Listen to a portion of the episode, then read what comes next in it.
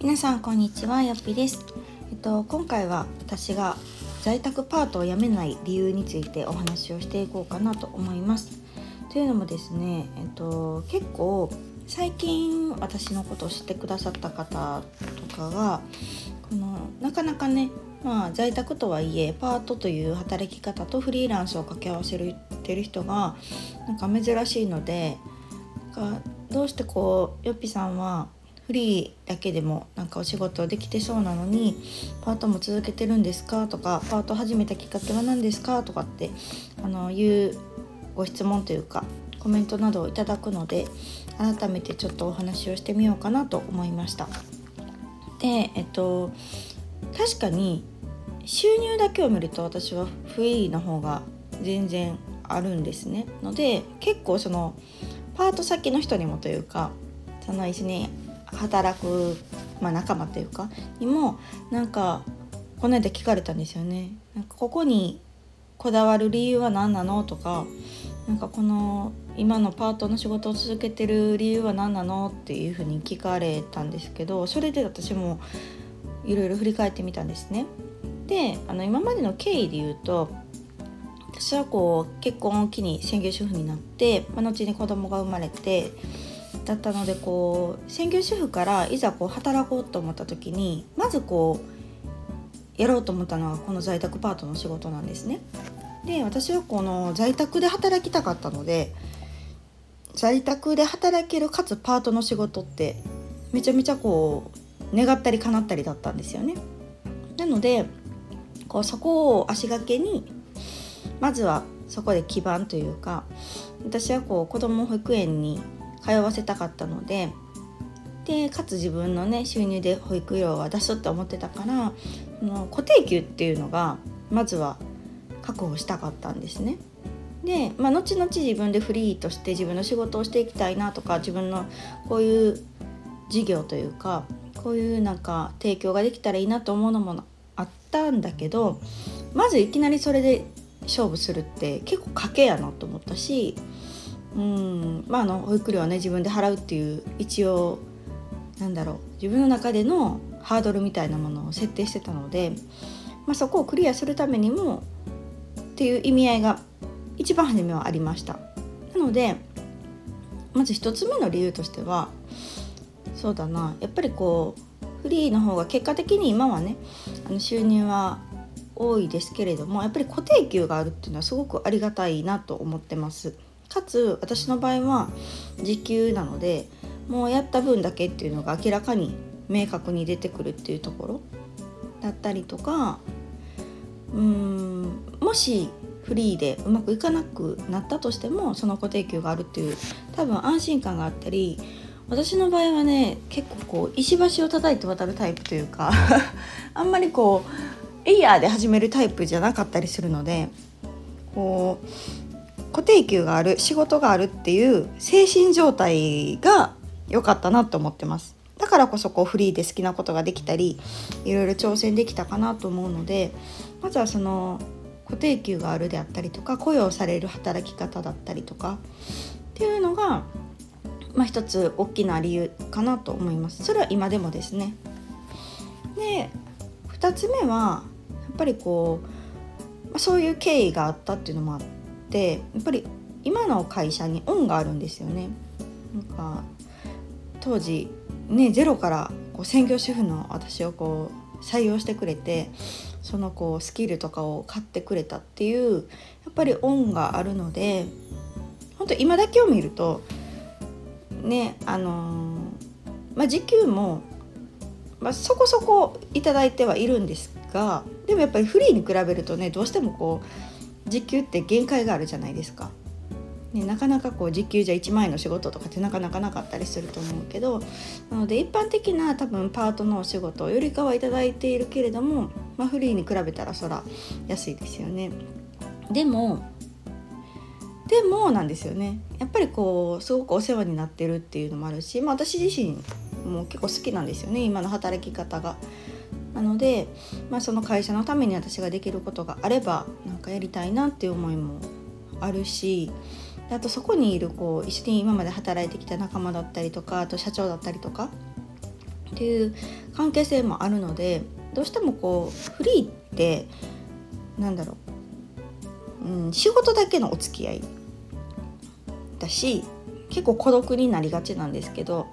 私はこの在宅で働けてる企業の仕事があることによって結構まあ仕事自体はねほぼ9.8%ちゃうちゃうちゃう9.8割？あの98%ぐらいは自宅で1人してるんですけどでも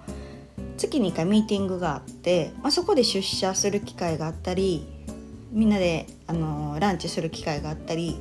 あと普段はこうチャット機能を使って仕事のやり取りとかをするので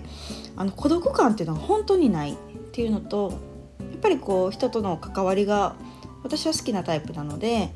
そういうのを持ててるっていうのはやっぱりこうフリー一本ではなかなかできないことかなとは思ってますので結構自由に ね、あの家で働くとか、うん、自分の都合で仕事調整するとか好きにやらせてもらってるけどこう仲間がいる理解してくれる人がいてありがとう役に立つわって言ってくれる人がいるっていう存在はすごくあの嬉しいなと思うしあの仕事だけのお付き合いじゃなくって普段からこう一緒に働く仲間として、まあ、プライベートのこと相談したりとか私の今のこの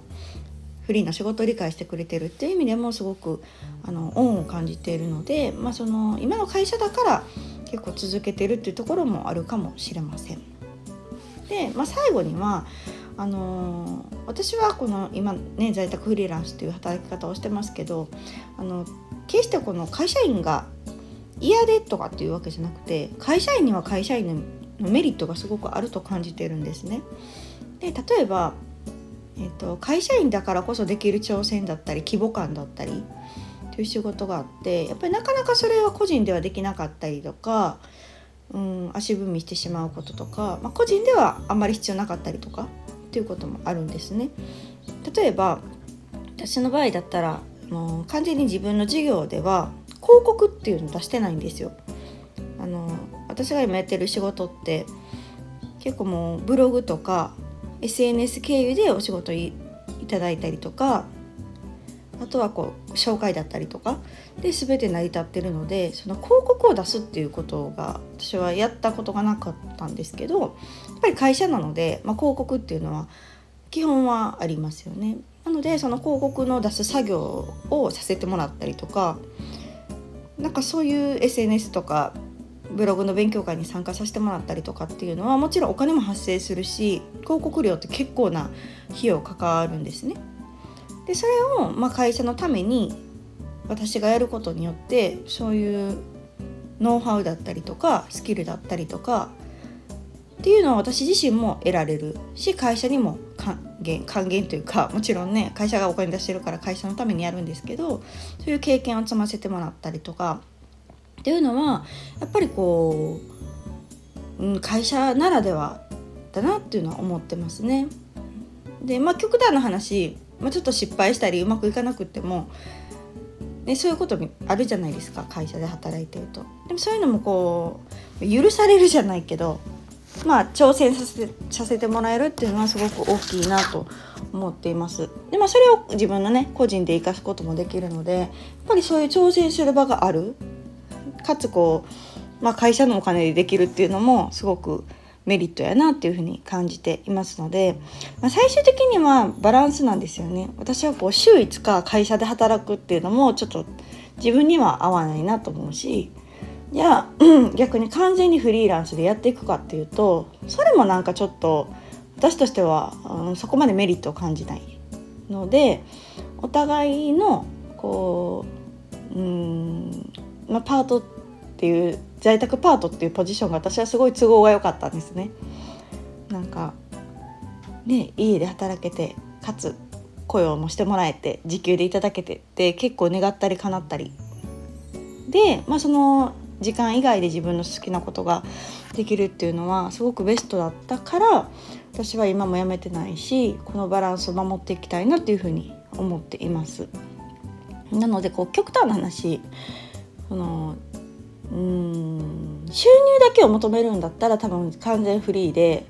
もういろんなことを犠牲にして度外視でガーッてフリーで進んでいく方がいいと思うしやっぱりこう安定で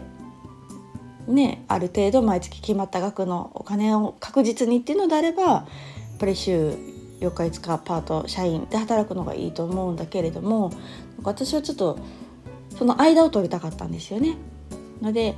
ある程度の精神的安定とかっていう固定給をもらいながら好きなことがあるしやりたいことがあるからそれに挑戦できる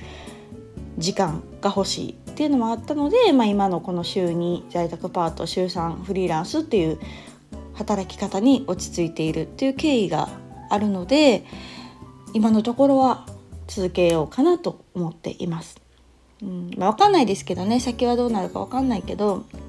私にとってはそのバランスがすごくベストで収入的にもだし、えっと、時間的にもすごくこうゆとりを持って仕事ができてるっていう意味ではなんかこういう働き方もありなのかなと思ってますのでなかなかあのね常識外れだとは思います。けれども